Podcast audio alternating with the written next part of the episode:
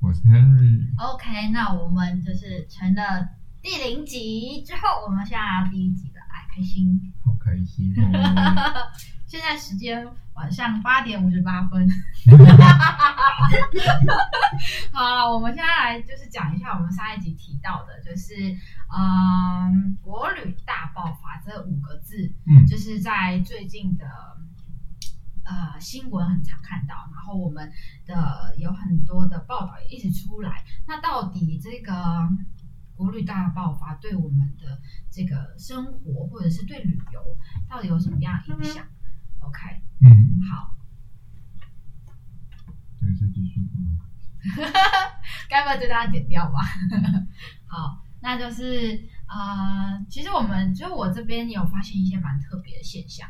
第一个的话，就我们上次我们昨第零集有提到，就是伪出国这件事情。那伪出国，我觉得这几个词，其实我在呃，我们上次有一次在车上聊到，就是伪出国这件事情，其实想起来是蛮怪的。因为其实你你有提到，就说是其实国外不会有这样子的词，可是为什么台湾会出现？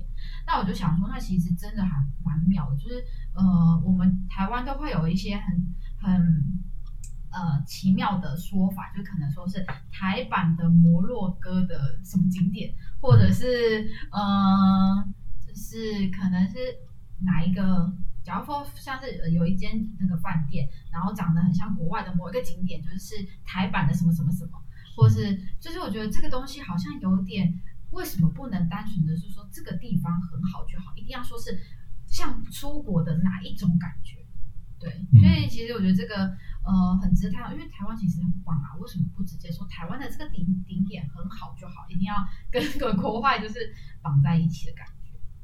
对啊，就像台湾人，我们总是觉得国外的月亮比较圆嘛，记得这句话在说。嗯、那其实，嗯，以外国人角度来讲，你看他们来台湾看到我们的庙宇，他们觉得很特别，很喜欢，嗯、像我们去国外看到教堂一样，但是。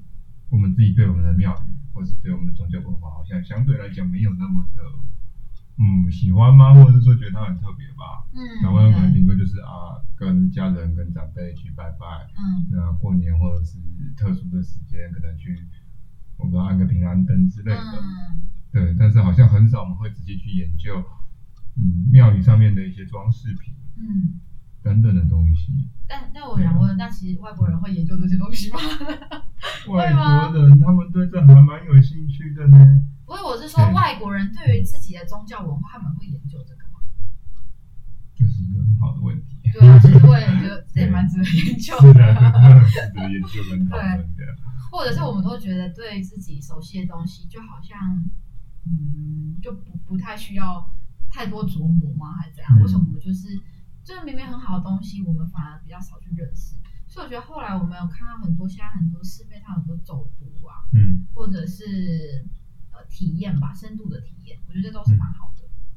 对啊，其实就是有时候一个地方你待久了，我们觉得很习以为常、很平常的东西，嗯，我们不会去仔细的去思考说，哎，它到底有什么特别？嗯，可是就像我以前常常被一些外国朋友问，他们就会说，哎、欸，那个 Henry，那个我今天要去台湾，假设去台湾去台北找你玩好了，他会问说，哎、欸，那请问台北附近有什么好玩的？嗯，那身为一个台北人，你会有什么答案？Oh my god，台北一零一，我们常常在卡住，因为我们已经太习惯这个周遭的生活环境，我们觉得什么东西都是啊就那样子啊，但是对于一个外来的人来说，可能是一个很特别的东西。嗯，对啊。那你觉得，如果你问，嗯、如果外国朋友问你，你会说什么答案？龙山寺。早期来讲，我刚开始还没有那么常在旅游的时候，其实我也回答不出这个问题。嗯、我老实讲，嗯，对。但是后来慢慢的在接触旅游之后，开始会，嗯，会比较去思考他们会想要什么东西。就像观光局来讲，呃，以以观光局来讲，是以台湾现在在国际上面宣传来讲。嗯呃，我们比较常在推夜市，嗯，对，但是其实，呃，以我自己在跟外国人聊天，或者是我在推荐外国人，我发觉他们反而比较喜欢我们白天的传统市场。哦，所以我现在反而常常，如果外国朋友来，我天的传统市场。嗯，他们觉得很特别，他们觉得很好玩，因为我们传统市场真的无奇不有，什么都卖，什么都不奇怪。嗯，小从内衣内裤、袜子到生鲜的日常吃的鸡鸭鱼肉、蔬果等等等。嗯，外国人就很神奇，为什么一个地方可以？又有吃的东西，又有用的东西，然后有时候还有一些奇奇怪怪、微博什么可能手机架什么的，什么杂货类有没有？啊，是那十元商店，那真的是什么千奇百怪东西都有了。所以其实我觉得，呃，以我过去接触的经验跟后来，嗯，一些朋友给我的反馈，其实我觉得传统市场对于外国人的新鲜度来讲，比夜市还好玩。嗯，所以我反而很爱推传统市而且消费也不会到那么高嘛。夜市来讲，相对东西毕竟它是观光区，有时候吃东西还是老实讲比较贵一点点啊。对，对，对，对啊，嗯，这个这个蛮有趣的。OK，那其实刚刚提到这个呃关于名字的问题，我觉得它只是呃其中一个小小的，就是值得大家思考的点。那另外一个就是。我记得好像我们在网站上搜寻，我有就是脸书不小心会有人投度投递广告给我说什么，就是搭飞机环台一就是环台一周，就是好像是好虎航还是还某些航空就会推那种哦华信对。呃，反正就是会有呃搭飞机让你环台一周，哎、欸，环台一圈，嗯、然后就是为了让你有那种登机，然后要呃有拿出护照，然后出去旅游的感觉，是不是？嗯、对啊，所以我觉得这个也蛮特别的，就是有这么想要出国吗？这个其实。我没记错是去年最夯吧，嗯，然后刚好去年又搭着另外一个议题是星宇航空的成立嘛，嗯，所以去年星宇顺势推了这件事情之后，整个有诶可以看到很大的一个声量的往上在冲，嗯、那当然当然不止星宇在做了，好像我记得长荣，然后你说的五航都有在做，嗯，然后包含刚刚提到的华信航空，嗯，但后来是到今年。又做了一个不一样的，因为刚刚讲的是呃 A 点进 A 点出，也就是桃园机场起飞，然后绕一圈回桃园机场。嗯。但今年我有看到华信好像他们推了一个是，我忘记是七天还是八天吧。嗯。然后它是停很多个点哦，比如说台北飞花莲，然后在花莲住一个晚上，之后在花莲飞。像是台东，然后台东飞高雄，嗯、高雄再飞澎湖还是怎么样？反正就是飞了好几个国内线的机场，然后就是到处飞到处跑了，然后这样去玩。这真的好玩吗？这是另外另外一种环岛的方式嘛，就从来没有想过。哦，就是从铁道环岛变成搭飞机环岛的感觉。也许对于一些长期就是已经很习惯出国搭，然后没有搭飞机浑身不对劲的人来说，可能嗯，这是一种好处吧，因为你看。光去年我们刚刚讲的单点进出，就是 A 点进 A 点出，呃，不管新宇也好，呃，长荣也好，虎航也好，嗯、基本上一开卖都是秒杀，尤其是新宇航空，嗯、我看真的是，它从去年后来推到好像中秋节吧，嗯，中秋节推了一波也是秒杀，嗯、然后后来好像搭圣诞节什么也是秒杀掉，嗯、对啊，但是这个东西其实我觉得也。我觉得想想其实没有不好，它就是用一种另外一种的交通工具体验台湾，因为。很多时候我们不会呃想象到从高空的世界俯瞰台湾这件事情，我觉得这也算是另外一种有趣的体验吧。嗯，对，所以本身这件事情应该是不坏。那因为我也觉得用不同的角度，可能骑脚踏车、用铁路、用呃一般的游览车，我觉得都是一种方法。那如果能用飞机，然后像是骑柏林看台湾那种感觉，那感觉也是蛮好的。对啊，嗯，但是你用另外一个角度去讲，就是。它这样飞来回，基本上，呃，你跟地方的连接就相对少，嗯，然后你也很少，你应该说基本上你不可能去，也不是很少，就完全不可能去接触当地的不管人事时地物也好，嗯，因为你就只能在空中飞一圈，你不可能下来嘛，嗯，当然它的航线有一些特别啦，像我记得星宇还是哪一家他们有设计。航线，有一个是说先从东边，呃，就从他这样起起飞，之后往东边走，沿着东部海岸线下去，让大家看东部海岸线，然后常常再绕出去，绕到东沙群岛再回来这样子。嗯、那有的是说，哎、欸，往钓鱼台方向飞，嗯，好像去年还听说有一个是后来飞到韩国的上空再绕回来，哦哦哦哦、就是体验一下那个，还真的可以出国。对啊，好好好。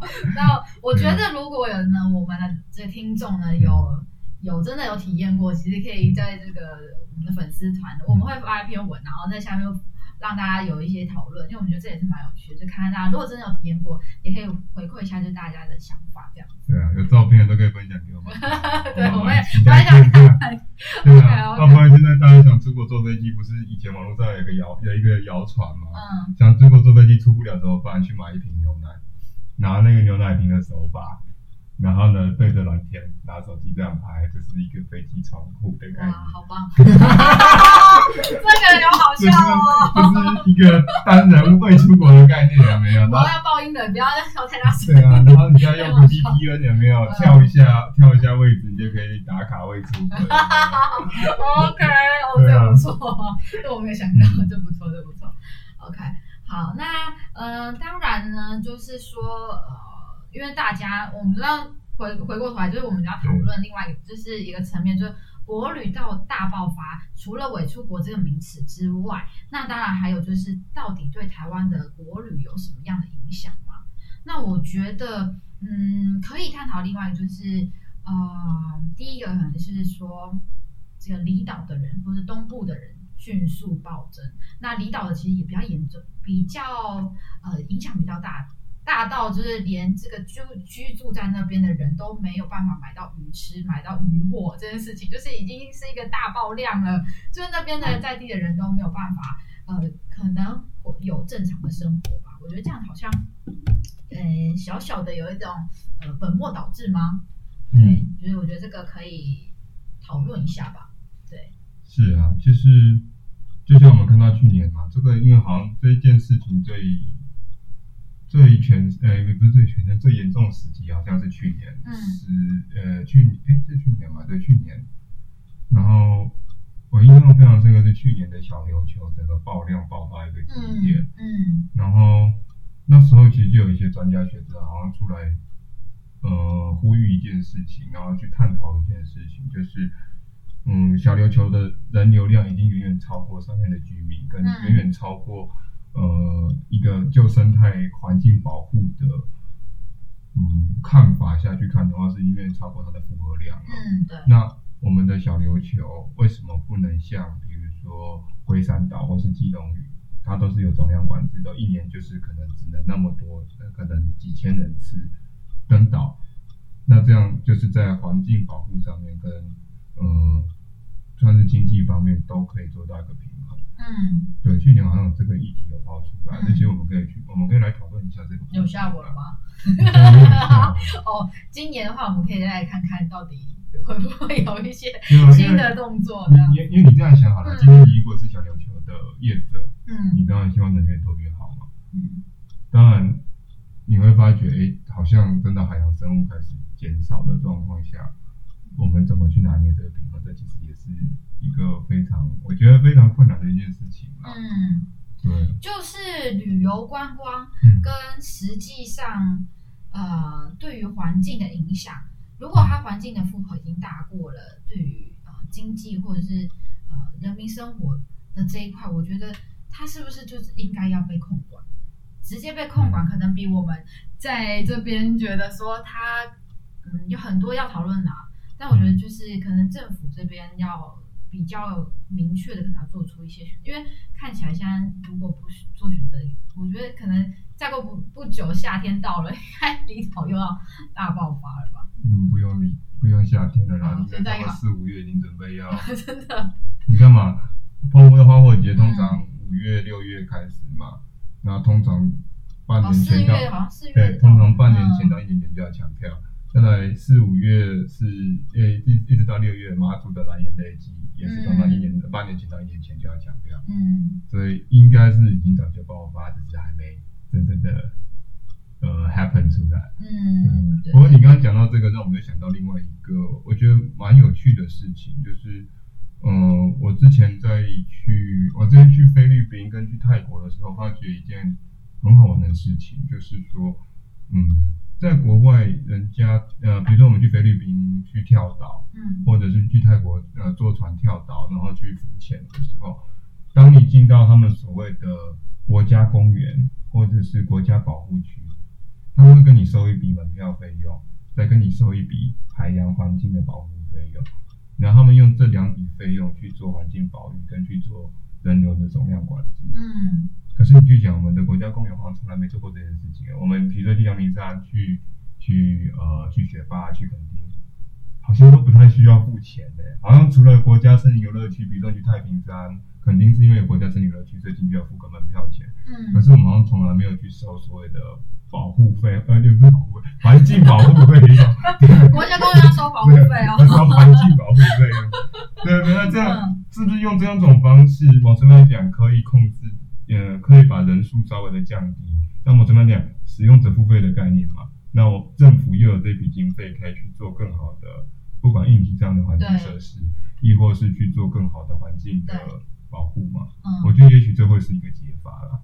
嗯，我不知道你的看法是什么？对，因为其实就是去年我也是去呃申请的，就是阳明山解说职工。嗯、那当然就是我们在呃当结束之后是需要培训，那我们需要了解一些资源跟我们能够使用的东西到底有什么。嗯、那其实我一直有一种大家大家都觉得阳，其实阳明山国家公园以前它是收门票的，但后来没有收门票。嗯、对，就是呃，我也觉得说。但是他们就一直在讨论一个议题，就是我们没有经费，嗯，或者政府只有拨了一些经费，可是他们其实很难运作。那我觉得到底，嗯、呃，是不是一个解法？我觉得当然，你刚刚说的那就是使用者付费，其实我觉得某种层面是蛮认同，因为你要有钱，你才有办法做维护，你才有办法有人去经营它、去管理它，那它的这个环境才会被保护好，才会越来越好。对，所以我其实是认同这件事情的。那当然，到底能不能实现，或者是大家？呃，普罗大众已经这么熟悉，这十几年都已经是这样子了。你突然说哦，我就下开始收门票，大家能不能接受？我觉得这个值得探讨，因为可能大家对于心理层面就觉得，呃，可能国外它的地大吗？或者是它的到底怎么样资源是必须要收起门票去控管？但台湾明明就做那，就是我们的资源明明也那么好，为什么不做这件事情？嗯，对啊，嗯。我提到阳明山，有没有印象？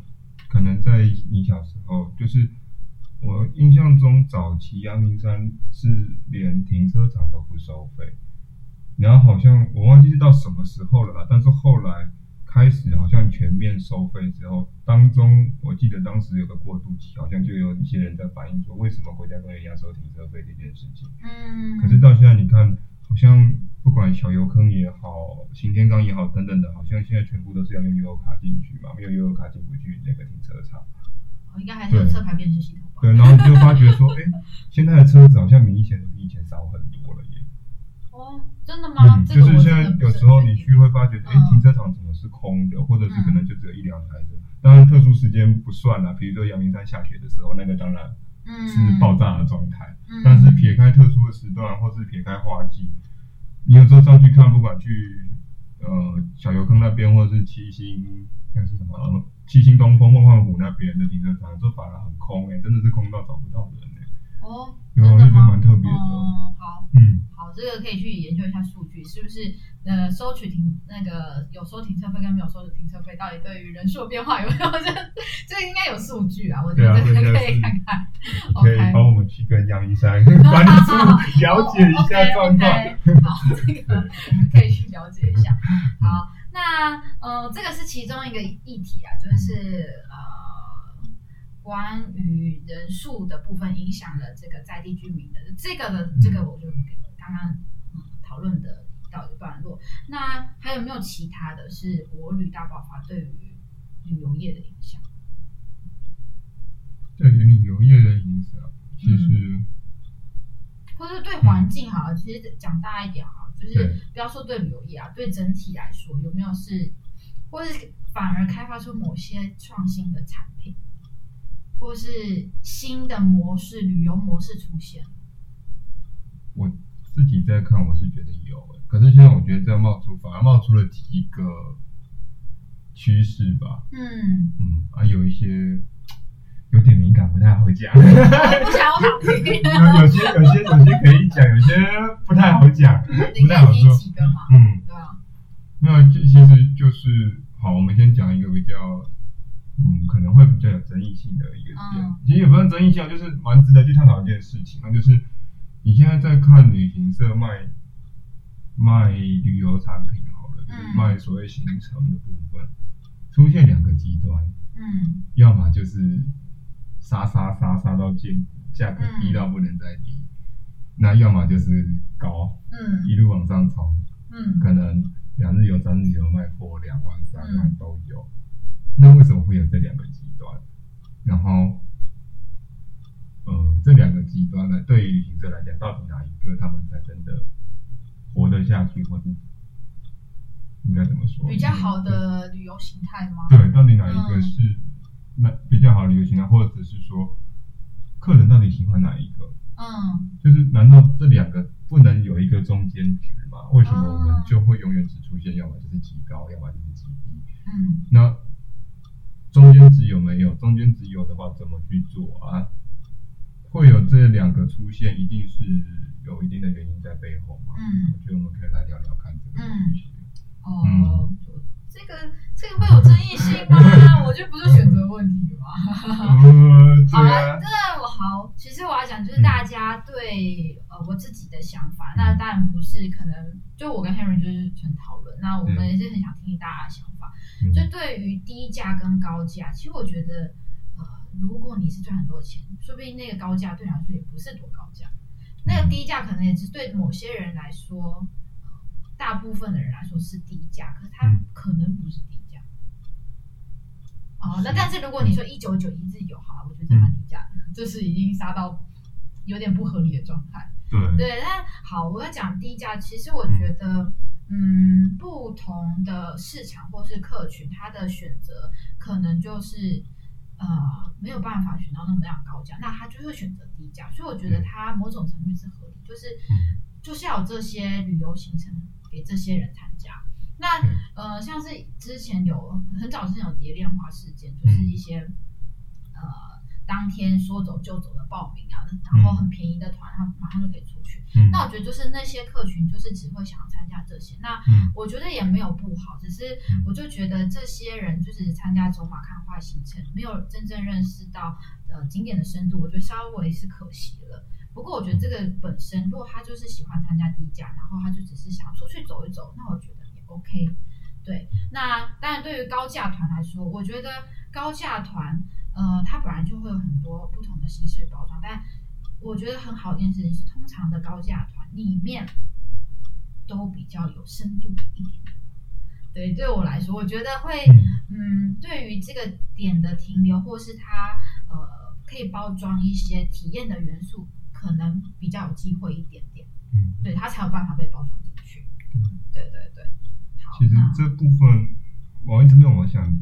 我想延伸出去讲的一个部分是说，嗯，在价格定位上，嗯，以一个旅客的身份，到底什么是合理的一个价位？嗯，我这样我举个例子好了，比如说像，呃，在疫情前，我们可以出国好了，嗯，可能你今天有一个廉价，有一个长假，你会愿意花个，我不知道，可能三四万、四五万，甚至贵一点，呃，去日本三天两夜，去韩国三天两夜。可是今天拉回来了，你今天出不了国了。同样三天两夜的行程，你会不会愿意花这个钱在台湾旅游？通常我碰我身边的人给我的感觉是，他觉得没有必要，他觉得这样太贵。嗯，对。可是为什么我们会觉得说，哎，会觉得说在台湾玩这样是贵？当然是说，OK，出国有含机票，没有错，我们把机票拿掉好了。我们今天如果不讲领导钱，把机票拿掉。你会觉得，当然可能刚开始会觉得很贵，可是我自己后来追根究底去看，其实如果这行程够有特色，你住的东西又是你住的饭店又是真的是有到它的档次，吃的东西也好的话，我们是不是应该去改变一下这个思维？嗯，难道高价就一定是奢华到一个不行，或者说真的是遥不可及，然后真的是好像把你当盘子端吗？还是说？还是说，也许它真的有它的价值在，我不知道。因为我是觉得这个蛮好玩的，就是说，嗯，我们以前都很愿意花钱往国外冲，一一放假就往国外跑，但是我们好像对于台湾的认知，就是我们在台湾玩一定价格要相对便宜。嗯，对。我觉得可以讲的是，呃，我自己行刚刚听你讲，我觉得突然有两点我想要分享，就是、嗯、第一个点就是我们呃买的是一种体验跟别人的知识，对，这种东西是你可以说是无价的。嗯，你买一个人的知识，你买一个人在这边的发展跟他的体验，它就是无价的啊。所以他如果呃。价值到底值多少钱？我觉得他可以去衡量它，就像你说你身价多少，有你可能上上本来就是赚多少钱是一个数字，可是你的知识含量，你从以前到现在对于这一块领域的熟悉度，它到底值多少钱？我觉得你如果值那价，你定那个价，如果愿意接受，你就是可以接受。嗯嗯，对，好，所以呃，对于旅游品质这件事情，其实我觉得也蛮多可以讨论的啦。对啊，嗯，就是。有时候你会感觉好像，呃，应该怎么说？外国人来台湾要的东西跟台湾人要的东西不一样。然后，就我自己以前参加一些行程的感觉，国旅好像好像如果以国旅来讲，又分好几种形态嘛。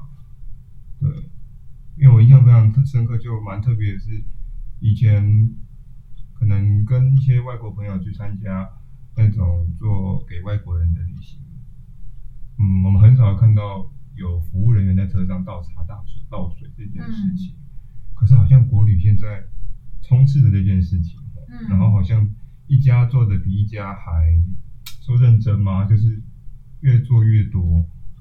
那这个是不是也是一个蛮神奇的现象？嗯，因为就我的了解跟得到资讯，好像这个好像也行之有年。不然不会说到现在才开始大家在做这件事情。那如果就一个，如果我们就一个职业的角度来讲，这样子会不会有它的安全性或风险性？我是不知道的。嗯，对啊，这是也蛮值得去探讨跟思考的事情。嗯，好，这个 反正这个有很多。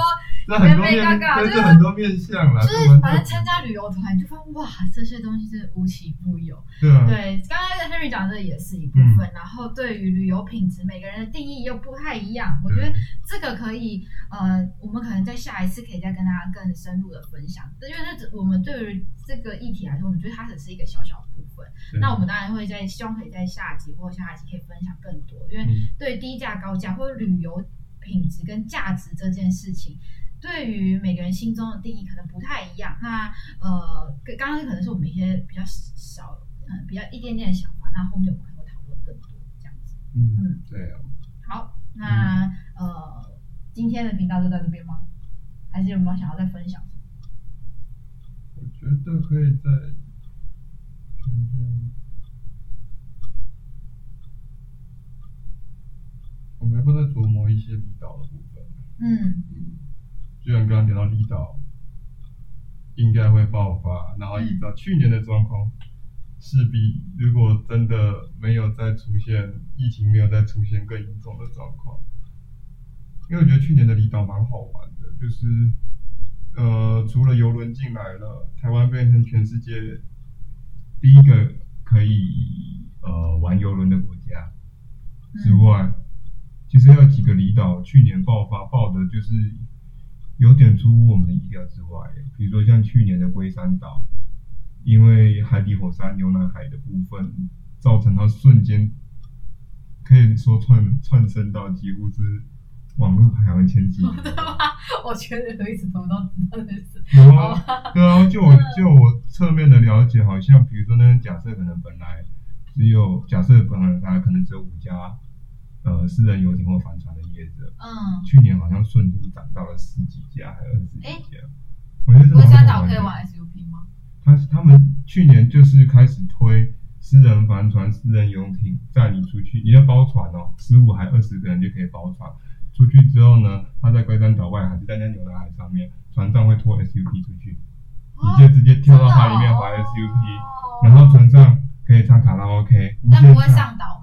不会上岛，就在外海那边。哇，好聪明哦，不会有总量限制问题。对对，然后在船上唱唱歌、玩 SUP，还可以玩，还可以呃叫他什么烤肉吃到饱之类的东西。哦。对，然后甚至去年好像还有甚至有出到一个两天一夜，就是在龟山岛外海那边过夜。你说海上过夜吗？在海上过夜，我觉得蛮特别的。哦，OK OK。嗯，好。然后这个拉回来讲，就是这个行程，后来我又看到另外一个很好玩的行程是，他等于把这个这个概念复制到南部去了。嗯。他在好像从高雄港出发，在小琉球的外海也是玩这样的事情。嗯。嗯，所以其实可以看到台湾的。嗯，我觉得旅游产品的创新有被激发出来耶。对，然后我们的海洋旅游好像开始也慢慢在发展起来了。哦。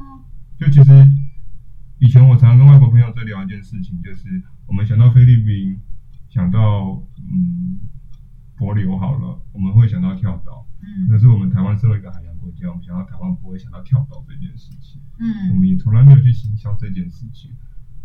我这边的台湾人，也不是说从来没有吧，就是说你在行销的文宣上，或者他们在国外看到关于台湾的介绍，嗯，很少会去强调这一块，他们就觉得很纳闷，因为你们台湾四面环海，可是他感觉台湾人好像不管对海也好，对水也好，都有一点点畏惧，小小的畏惧。嗯嗯，啊，我也是，怎么办？我觉得这蛮好玩，就是说，哎，为什么我们明明生在这个国家，然后我们会这么怕海？像那时候我去菲律宾的时候很好玩哦，他们有些跟我们出去船上的助手或者是副船长，可能才十五岁、十六岁，他已经会开船了，然后在那边跳上跳下，一个人可以拉十五个人出去，哎，我就觉得天哪，人家海岛国家就是这样，我们台湾海岛国家我们在干嘛？我 我们四五、十六岁好像还在认真念书哦。所以每个人每国家注重不一样啊，可以这样讲。对，很好玩。我这蛮有趣的。好对，就应该这样讲的是说，对于呃我们自己，对于台湾这个国家，对于旅游的代名词是什么，或者是别的国家看我们到底是怎么定义我们的？对啊，总不能一直是夜市吧？东西东西再好吃，你去吃一次，也许你会喜欢。叫你的为了那个好吃东西，不是说我看过有人是写人情味啊，嗯、台湾的那个。在你的人情味，现在还有吗？我要被屌了。没有，因为新闻上都在写。现在 他是 Henry，请屌他。好了，我觉得这个我们可以就是开一个视窗，然后让大家留言，就大家觉得台湾的如果旅游代名词，大家会想。请用一个形容词形容台湾。啊，一个形容词。OK OK，好。你要形容词不是名词吗？也可以啊，还是要动词也可以啦。OK，好，我觉得这很棒。那我们就把这个呢留给大家。嗯、那我们就下一集我们会讨论的项目，可能就是会偏向旅游品质或旅游价值这一块。对，我觉得这件事情很值得琢磨。那当然，我们也会再分享一些，就是我们发现的一些呃有趣的旅游议题跟大家分享。嗯、OK，好，那我们今天就是第一集就到这边。耶耶 Yeah，太开心了。那最后的最后，老样子。嗯 F B I G，粉丝团帮我们追踪起来。Yes，OK。那各大平台，呃，SoundOn、Spotify，还有 Apple Podcast，OK，都可以帮我们订阅起来。Yes，好，谢谢大家。然后下面可以随时留言给我们，嗯，好，然后给我们一些好的评价。好，嗯，谢谢大家。